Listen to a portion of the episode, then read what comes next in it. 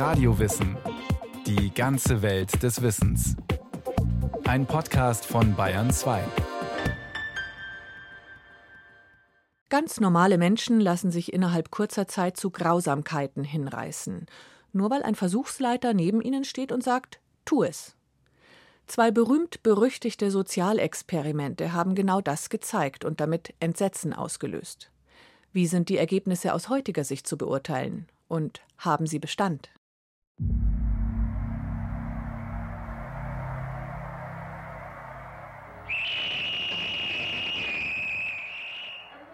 Mit seinem Stanford Prison Experiment wurde der US-Psychologe Philip Zimbardo 1971 über Nacht zum Star. Hey! I don't want anybody laughing. No, no now. 8612 against the wall. Against the wall 8612. Somebody help him. Der Wissenschaftler hatte im Keller der psychologischen Fakultät der Stanford University in Kalifornien eine Gefängnissituation mit Wärtern und Häftlingen simuliert. Nach nur wenigen Tagen eskalierte sie dermaßen, dass der Versuch vorzeitig abgebrochen werden musste.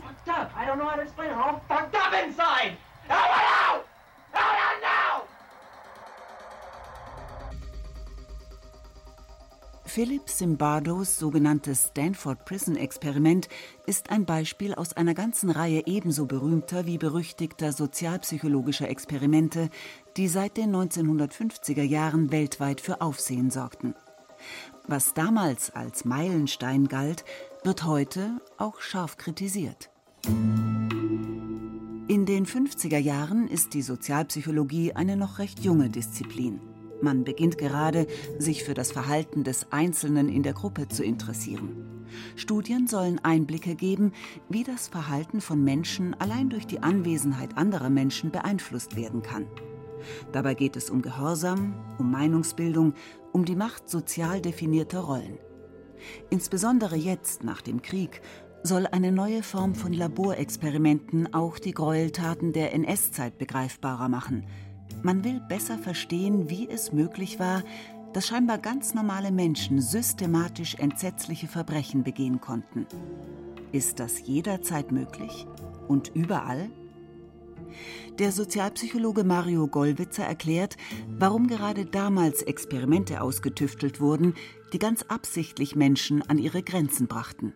Man muss verstehen, dass bis zu dieser Zeit die Frage, wie kommt es eigentlich, dass Menschen auch ganz, ganz furchtbare Dinge tun können, auf eine bestimmte Art und Weise beantwortet wurde. Nämlich damit, dass man gesagt hat, naja, da gibt es halt Persönlichkeitseigenschaften, die bringen Menschen dazu, schlecht zu sein, Böses zu tun, sich unmoralisch zu verhalten, andere zu schädigen und so weiter.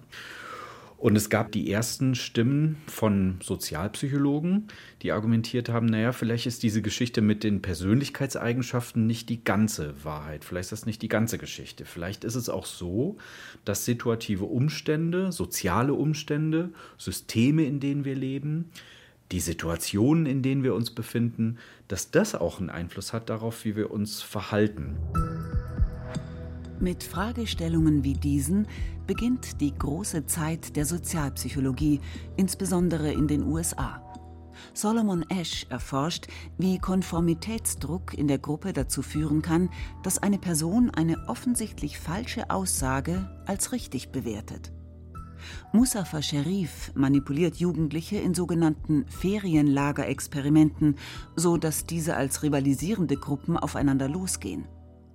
Und der Psychologe Stanley Milgram sorgt 1961 für weltweites Aufsehen, als er an der Yale University zeigt, wie einfach Menschen dazu zu bewegen sind, andere Menschen systematisch mit Stromstößen zu foltern. Das sogenannte Milgram-Experiment zur Gehorsamsbereitschaft gegenüber Autoritäten gehört zu den schockierendsten Experimenten der Sozialpsychologie. Milgram zum Beispiel war jemand, der sich mit der Frage beschäftigt hat, welche Auswirkungen hat es eigentlich, wenn jemand hinter einem steht, der als Autorität gilt, also einen weißen Kittel anhat und offensichtlich ein Professor ist oder ein Arzt ist oder jemand, der mit Autorität ausgestattet ist, kann das alleine schon erklären, warum sich Menschen, naja, problematisch verhalten. Und wenn die Antwort ja ist, dann bedeutet das, dass Persönlichkeit halt nur die halbe Wahrheit ist, dass die Situation auch eine maßgebliche Rolle spielt. Was Milgrams Probanden nicht wissen konnten, der Versuchsleiter im seriös weißen Kittel, der die Anweisungen gab, war ein Schauspieler.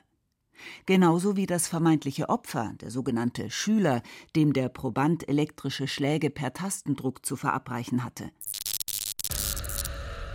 Elektroschocks in steigender Intensität, je nachdem, wie viele Fehler dem Schüler bei einer vorgegebenen Lernaufgabe scheinbar unterliefen. Wie in einem gut inszenierten Theaterstück quittierte der Schüler die vermeintlichen Elektroschocks mit allen Variationen von schmerzhaftem Aufstöhnen und gellenden Schreien. Dennoch, rund die Hälfte aller Versuchsteilnehmer steigerte die Dosis Schritt für Schritt bis zur höchsten Schockstufe von 450 Volt. Und sie wussten genau, was sie taten. Alle Teilnehmer waren im Vorfeld mit einem kleinen Selbstversuch einverstanden gewesen hatten also am eigenen Leib erfahren, wie unangenehm bereits ein Elektroschock von nur 45 Volt war, einem Zehntel der Maximalstärke.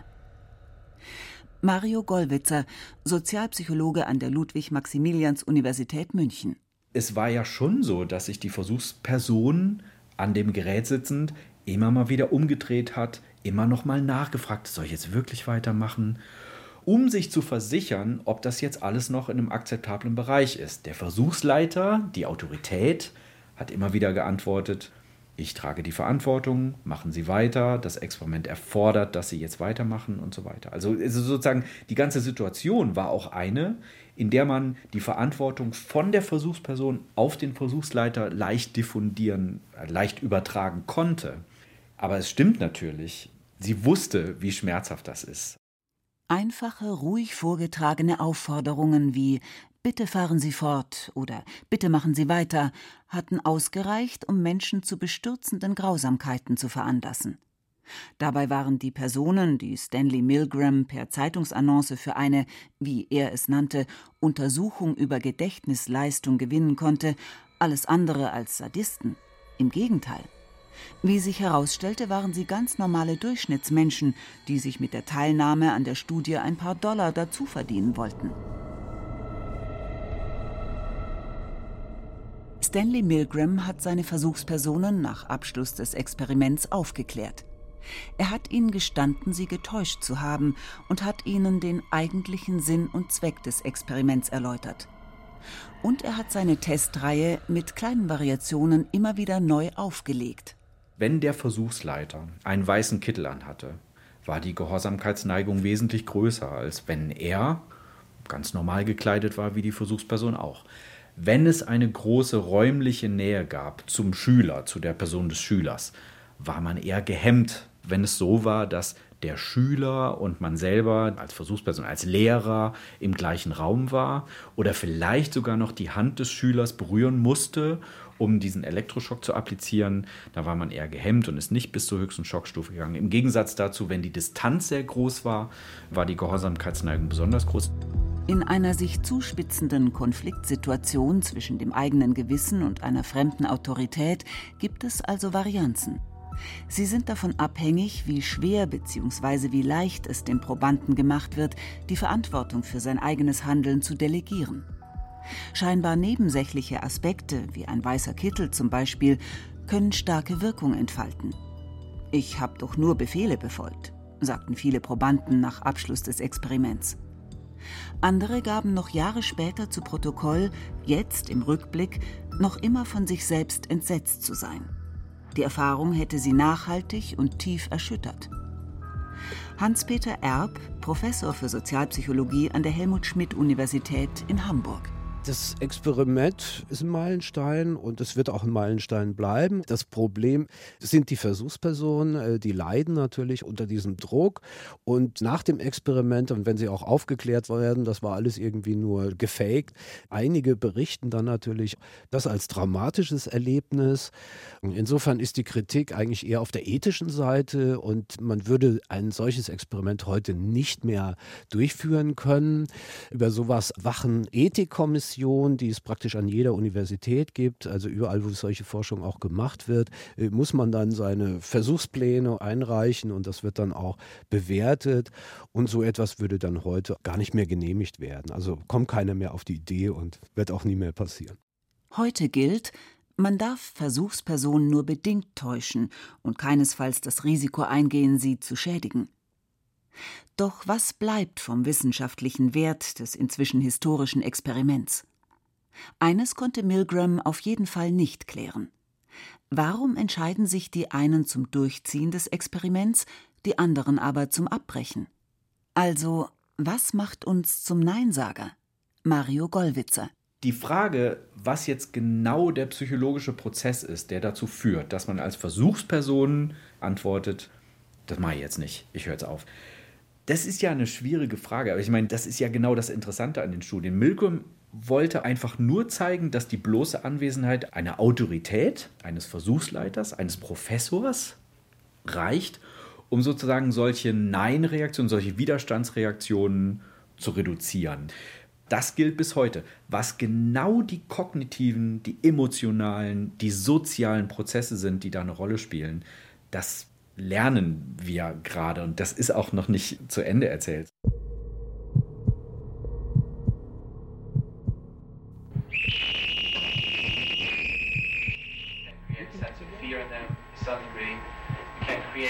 notion of arbitrariness that their life is totally controlled by us.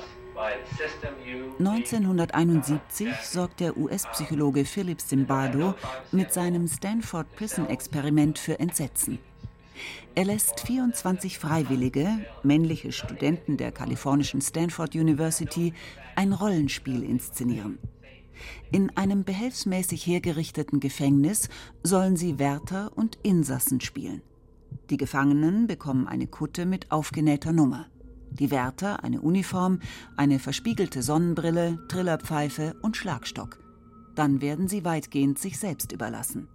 Zimbardo hat immer argumentiert, es reicht, wenn man mit kleinen Symbolen arbeitet, wenn man den Häftlingen diesen unwürdigen Überzug drüber zieht und sie ansonsten aber äh, unbekleidet lässt, sie alle nur mit einer Nummer anspricht anstatt ihrem Namen. Und den Wärtern hingegen diese üppige Ausstattung von Symbolen der Macht gibt, also ein Gummiknüppel und äh, so eine Sonnenbrille und diese Uniform und so weiter in general, what all this leads to is a sense of powerlessness. That is, we have total power in the situation and they have none. Was dann passiert, filmt Philipp Simbardo mit versteckter Kamera. Ein beklemmendes Dokument.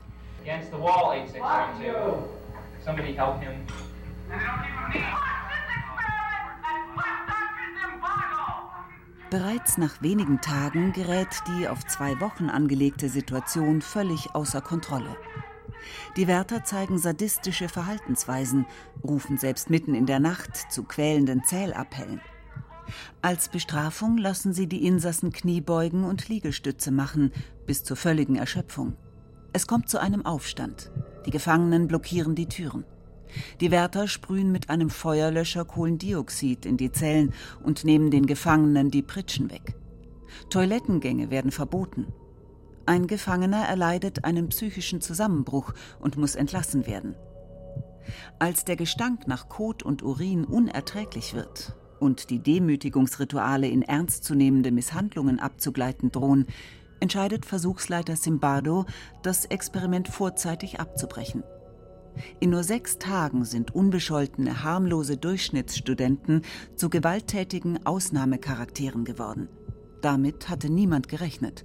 Hans-Peter Erb. Es geht darum, wie sehr übernehmen Menschen die Rolle Inwieweit können das Leute? Wozu führt das? Vergessen die, wer sie persönlich sind? Vergessen sie ihre eigenen Normen, die sie eigentlich ursprünglich da mal mitgebracht haben und so weiter? Aber die wissenschaftliche Qualität ist, wenn man in die Literatur schaut, doch irgendwo zu bezweifeln. Tatsächlich wird das Stanford Prison Experiment bis heute heftig kritisiert. Einerseits geht es dabei um ethische Bedenken. Simbardo habe seine Versuchspersonen viel zu lange im Unklaren gelassen über das eigentliche Ziel seiner Studie, so heißt es. Und er habe sie vor allem nicht genügend darüber aufgeklärt, welche Möglichkeiten es gibt, bei Bedarf auch auszusteigen. Andererseits wird auch die Methode in Zweifel gezogen, die Aussagekraft der Versuchsanordnung. Simbardo hat mit einer kleinen, nicht repräsentativen Stichprobe männlicher, rund 20-jähriger Studenten experimentiert. Allein deshalb schon müssten die Ergebnisse mit Fragezeichen versehen werden. Mario Gollwitzer. Das Stanford Prison Experiment ist schon eins der Standardstudien in der Sozialpsychologie.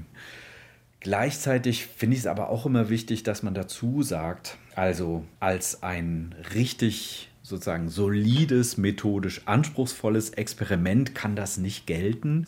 Methodisch ist das sehr fragwürdig, was da passiert. Es war halt irgendwie das Gegenteil von standardisierter Situationen, weil es halt alles andere als ein gut kontrolliertes, sorgfältig geplantes Experiment war. Eigentlich war es auch überhaupt kein Experiment, sondern es war eine Beobachtungsstudie, die sich halt über sechs Tage hingezogen hat.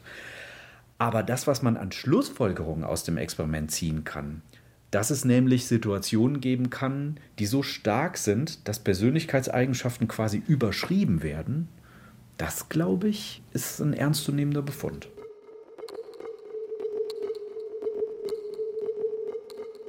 Das Stanford Prison und Milgrams Elektroschock-Experiment gehören zu den Klassikern der Sozialpsychologie.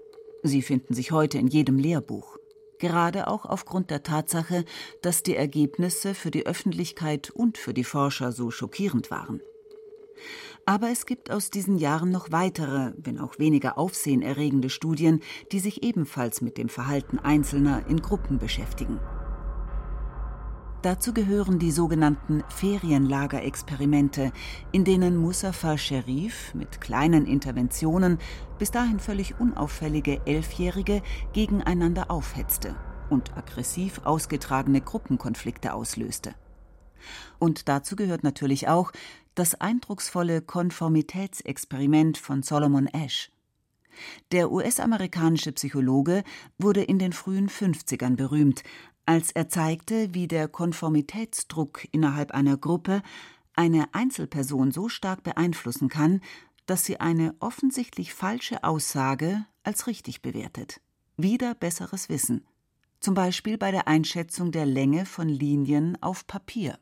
Die Mehrheit einer Gruppe gibt ein Urteil ab, von der die echte Versuchsperson sieht, das kann nicht richtig sein, das muss falsch sein.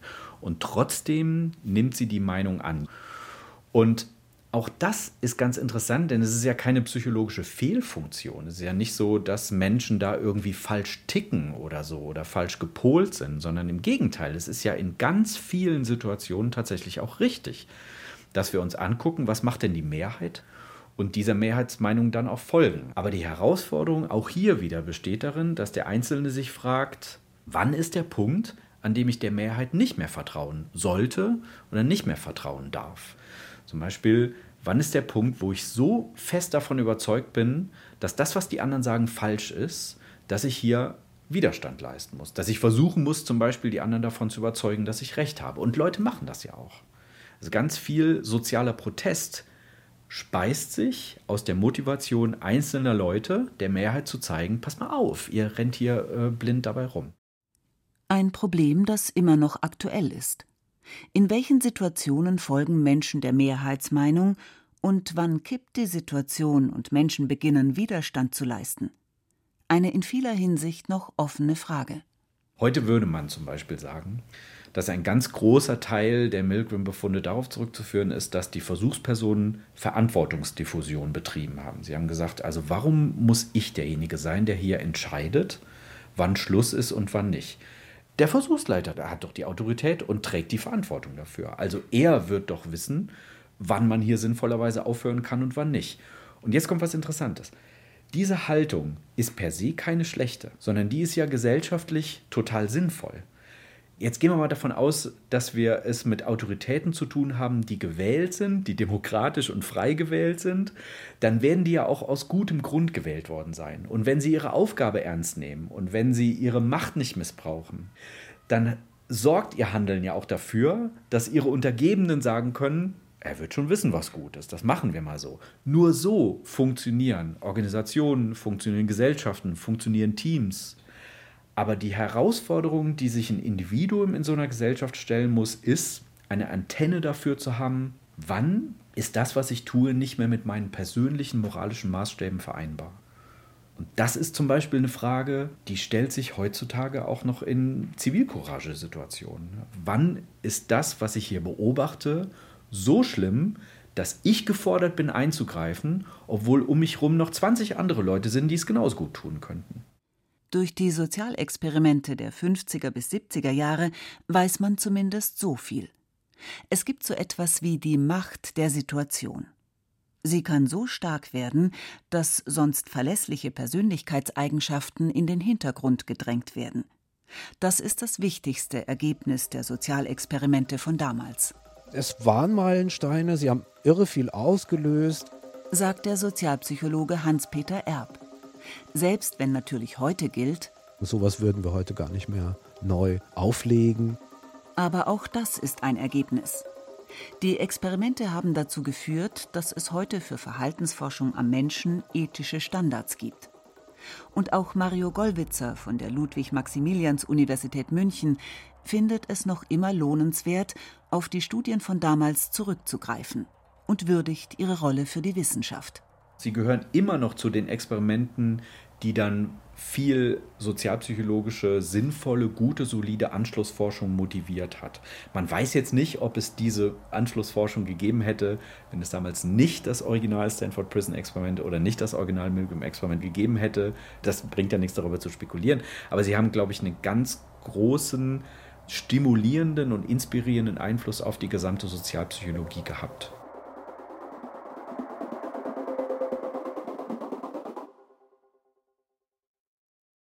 Das war ein Podcast von Radio Wissen auf Bayern 2 über berüchtigte Sozialexperimente von Priska Straub. Regie Rainer Schaller. Technik Christine Frei. Es sprach Rahel Comtes. Die Redaktion hatte Susanne Pölchau. Ein Podcast von Radio Wissen.